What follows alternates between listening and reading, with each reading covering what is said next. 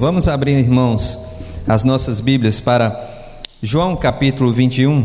Nós vamos ler alguns versículos, 14 versículos, e eu gostaria de pedir os irmãos a atenção para nos acompanhar nessa leitura da palavra de Deus nesta noite.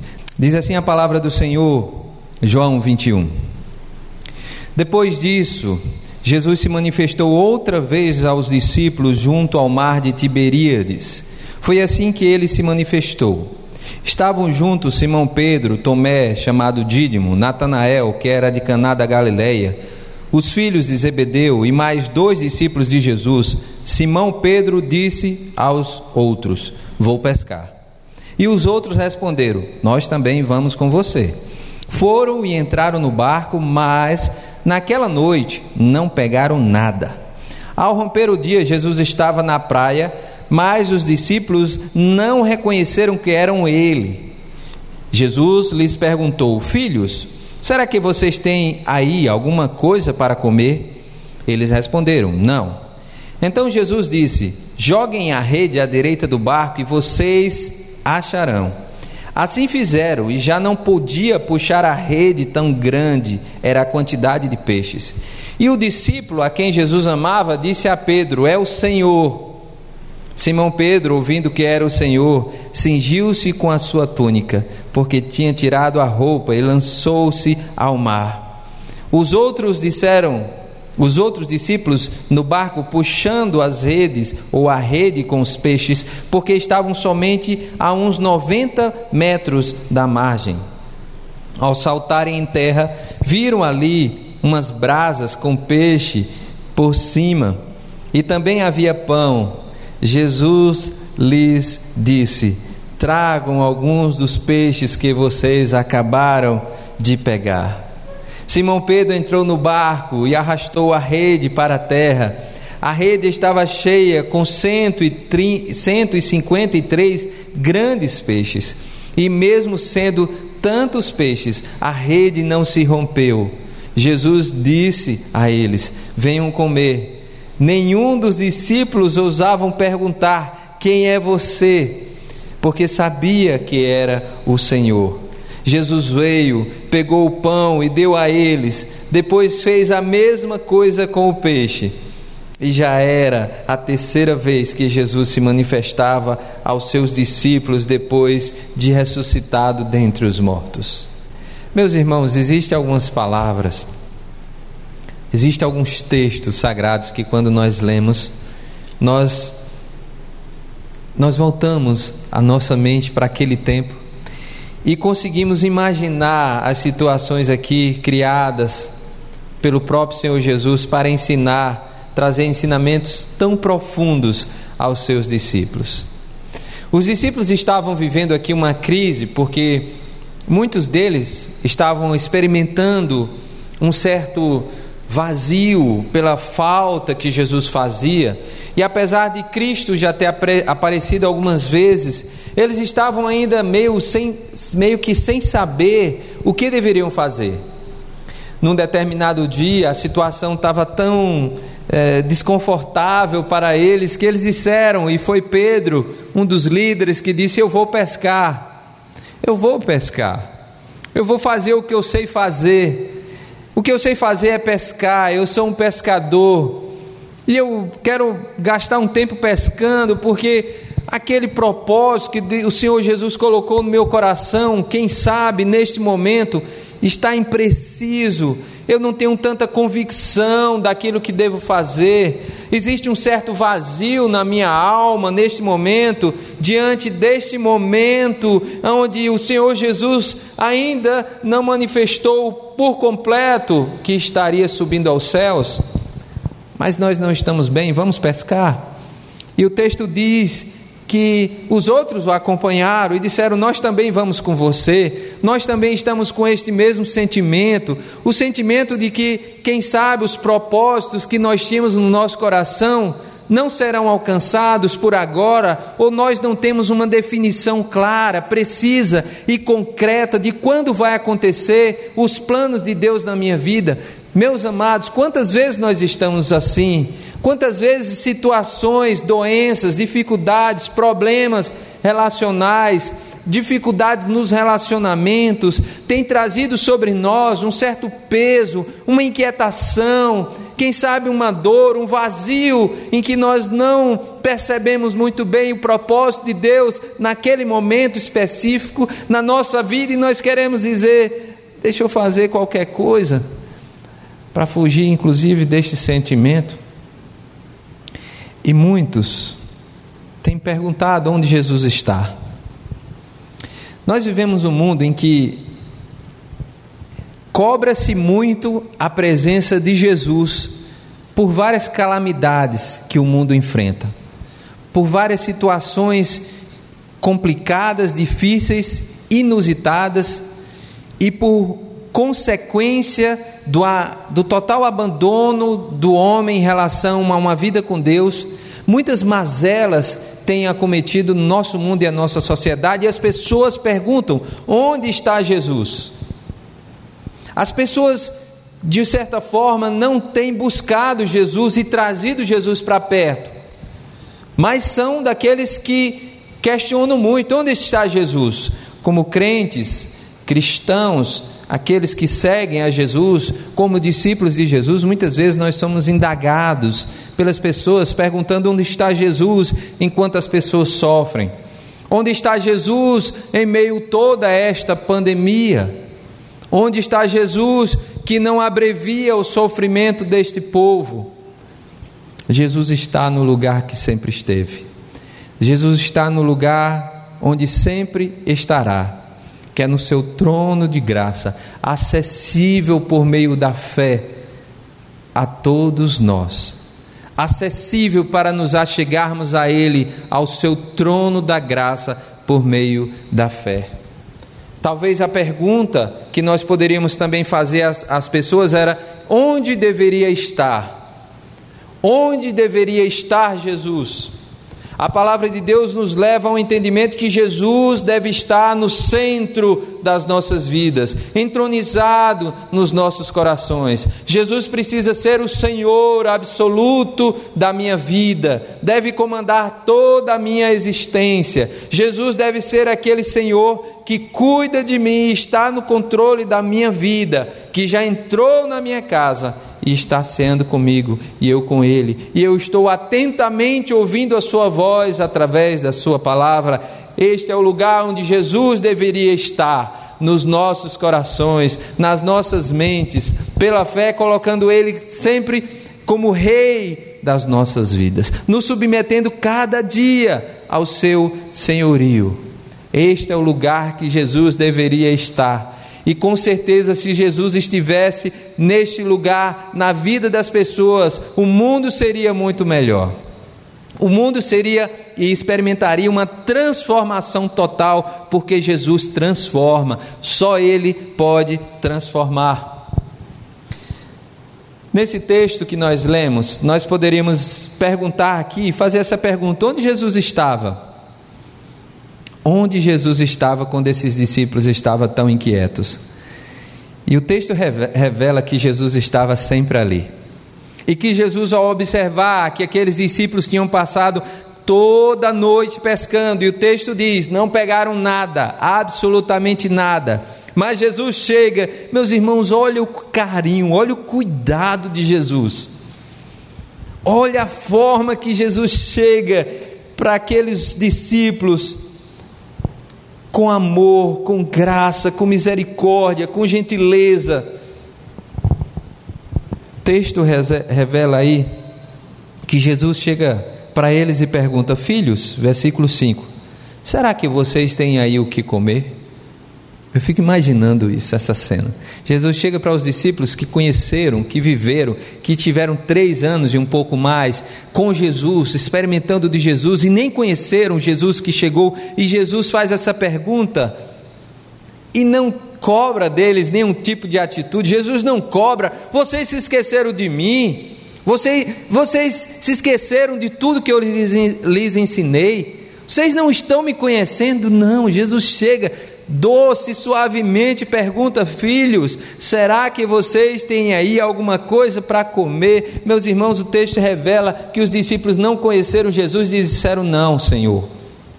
não conheceram Jesus, nós não temos nada. Então Jesus disse, versículo 6: Joguem a rede à direita do barco e vocês a acharão. Aqui o direcionamento de Jesus. Jesus, sempre quando chega na nossa vida, irmãos, Jesus traz um direcionamento para mim e para você. Você quer ouvir? Você quer saber onde Jesus está? Ele está se revelando dia a dia através da Sua palavra, através do Evangelho. O Evangelho é Jesus. Quer conhecer Jesus? O Evangelho é Jesus. Está disposto a colocar Jesus como Senhor da sua vida? Faça isso e você verá que Ele dará o direcionamento para a sua vida. Ele não ficará de braços cruzados enquanto você vai, não, ele vai direcionar os seus caminhos. Ele vai fazer nova todas as coisas. Paulo já dizia isso muito bem em 1 Coríntios: se alguém está em Cristo, é nova criatura. Jesus é que faz nova todas as coisas. As coisas antigas já passaram. Eis que tudo se fez novo. Jesus traz esse direcionamento. Uma noite terrível. Eles foram pescar, fugindo ali, quem sabe, de si mesmo. E sabe o que eles acharam nessa fuga? Nada. Porque não se acha nada fugindo de Jesus, não se acha nada tentando fugir de Deus, não se acha nada. Nós vamos nos decepcionar, irmãos, se quisermos nos afugentar, fugir, correr da presença de Deus. Foi assim com Jesus, foi assim com o profeta Elias. Leia a primeira Reis, lá o texto bíblico vai dizer que Elias, um certo momento, tentou fugir, teve medo de uma mulher, teve medo da mulher de Acabe, de, daquela mulher, e fugiu. Fugiu e quis fugir, pediu para si a morte, Deus permitiu que ele fosse até uma caverna distante. Mas Deus, sempre perto, sempre orientando, pediu para ele sair da caverna e, com graça e misericórdia, cuidou de Elias e disse: Elias, você ainda tem algumas coisas para fazer. Foi assim com Jesus. Jesus chegou para aqueles homens e disse: Vão pescar. Aliás, lancem as suas redes à direita do barco. E assim o fizeram. Meus irmãos, vocês que são pescadores sabem.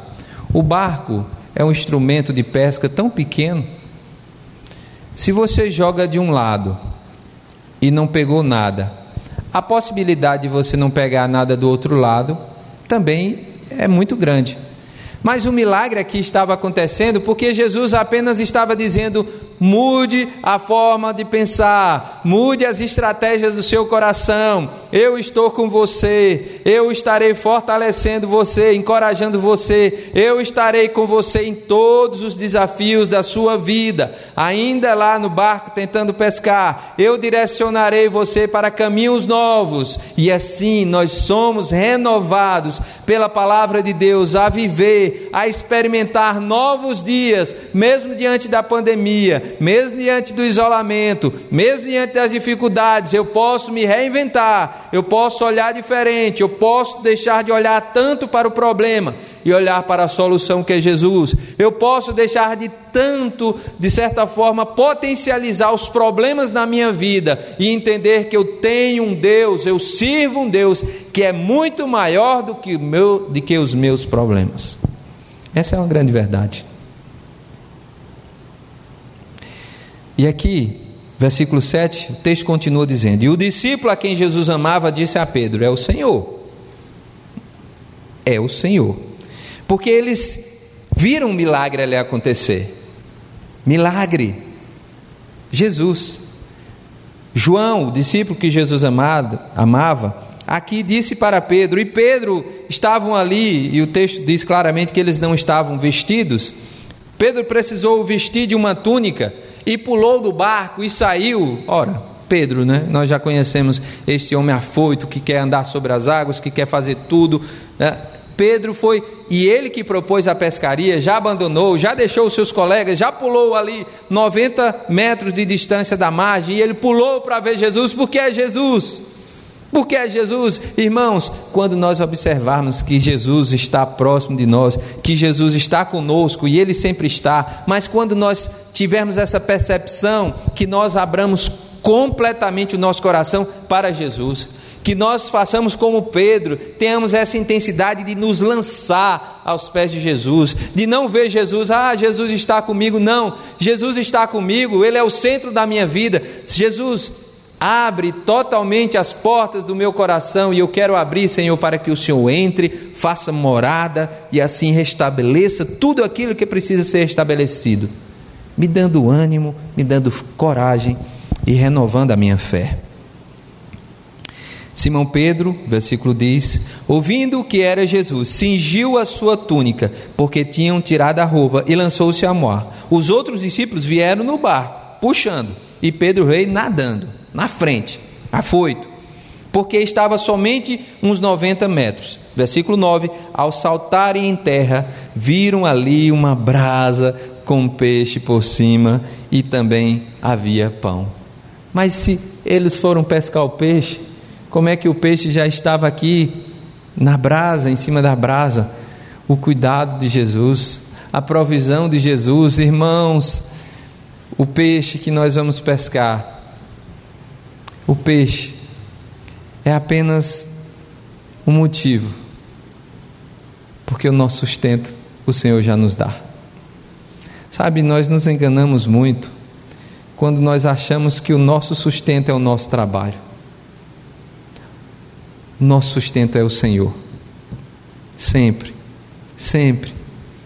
O trabalho é o meio, louvado seja Deus pelo trabalho, pelo emprego, pela renda que Deus tem me dado. Mas o trabalho é o meio, é o instrumento que Deus usa para abençoar a minha vida, mas o meu sustento vem do Senhor.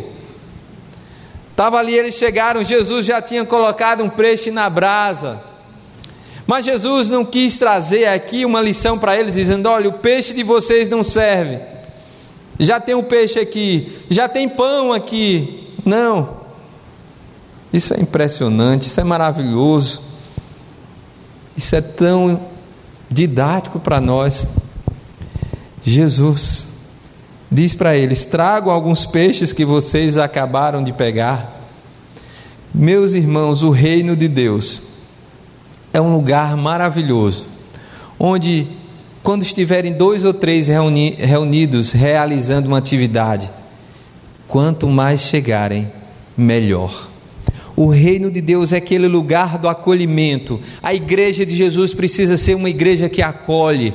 A igreja de Jesus precisa ser uma igreja que abraça. A igreja de Jesus, a igreja do Senhor Jesus, e esse exemplo de Jesus nos mostra que ele quer trazer também a participação dos que estão ao redor nesta ceia. Tragam também os peixes que vocês acabaram de pegar. E eles trouxeram, mas já tinha peixe ali. Jesus já tinha trazido os peixes necessários e também o pão. E ao trazerem, Simão Pedro, versículo 11 diz: entrou no barco e arrastou a rede para a terra. A rede estava cheia, com 153 grandes peixes e mesmo sendo tantos peixes, a rede se rompeu, mais um milagre, e Jesus disse: Venha comer, venha participar, eu estou aqui, eu estou com vocês todos os dias, eu estarei, venha comer, venha cear venha participar deste momento, venha estar comigo, meus irmãos, esta, este ceiar com Jesus, esse estar na presença de Jesus é o que faz a diferença na minha vida e na sua vida. Nesta noite, muitos que estão me ouvindo talvez não conheçam ainda Jesus como Senhor e Salvador da sua vida. E alguns estão até perguntando onde Jesus está. Onde Jesus está? E eu quero responder essa pergunta a você, dizendo que Ele está onde sempre esteve e onde sempre estará, disponível, batendo a porta do seu coração para entrar e fazer morada e transformar a sua vida. Você quer transformação de vida? Deixe Jesus entrar no seu coração. Você quer dar sentido à sua vida? É Jesus. Deixe Jesus entrar no seu coração.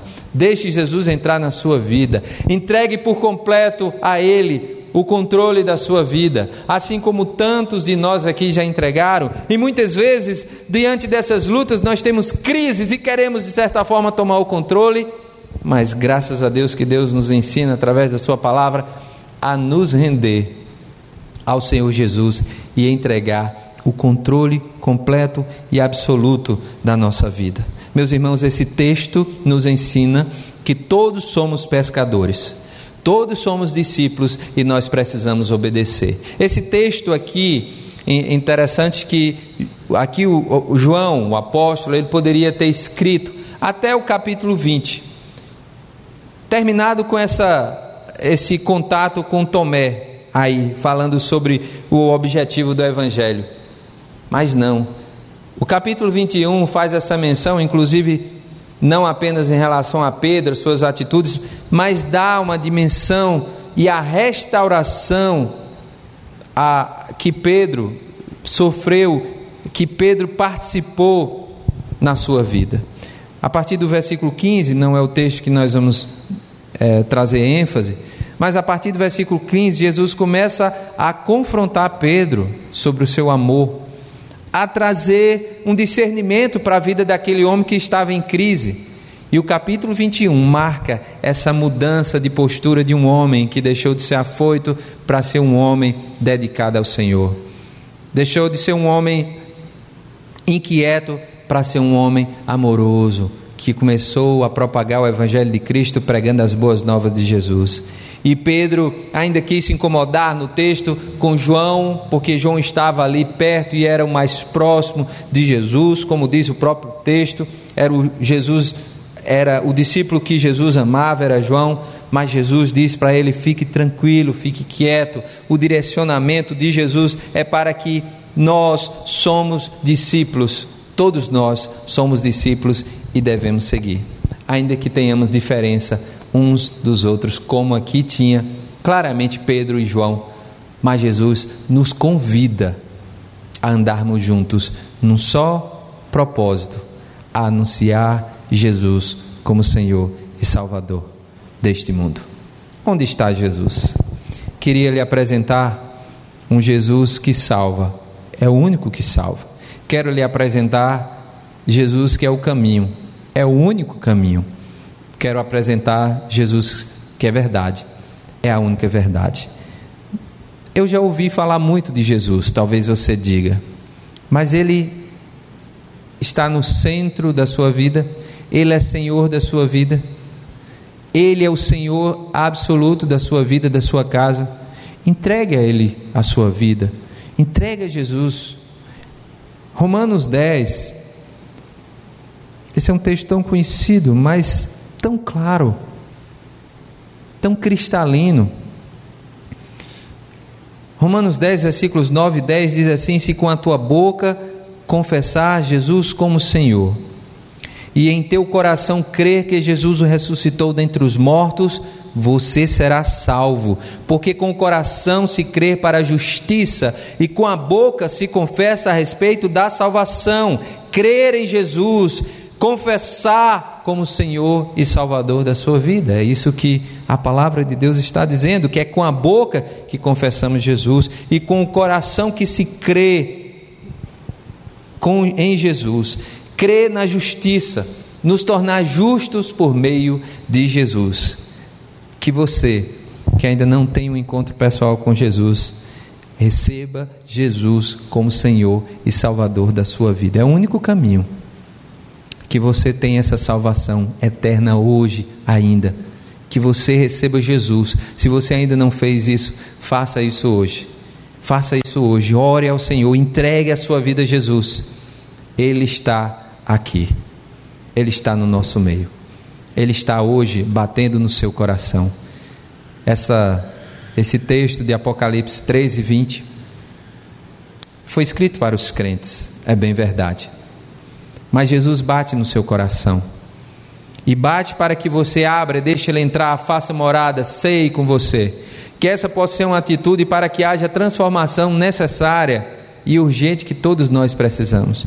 Meus irmãos, nós não estamos falando de religião, nós não estamos aqui falando de igreja, nós estamos falando do Salvador e Senhor Jesus Cristo. Que você o convide ele gentilmente vai entrar na sua vida e vai fazer uma revolução, uma transformação, vai dar um sentido, vai tirar o vazio da sua existência. E ainda que em alguns momentos você passe por algumas dificuldades, você lembrará do Senhor, do cuidado dele, do carinho, do amor dele sobre a sua vida. E isso vai lhe fortalecer para você continuar vencendo de fé em fé. Que Deus te abençoe, que você reconheça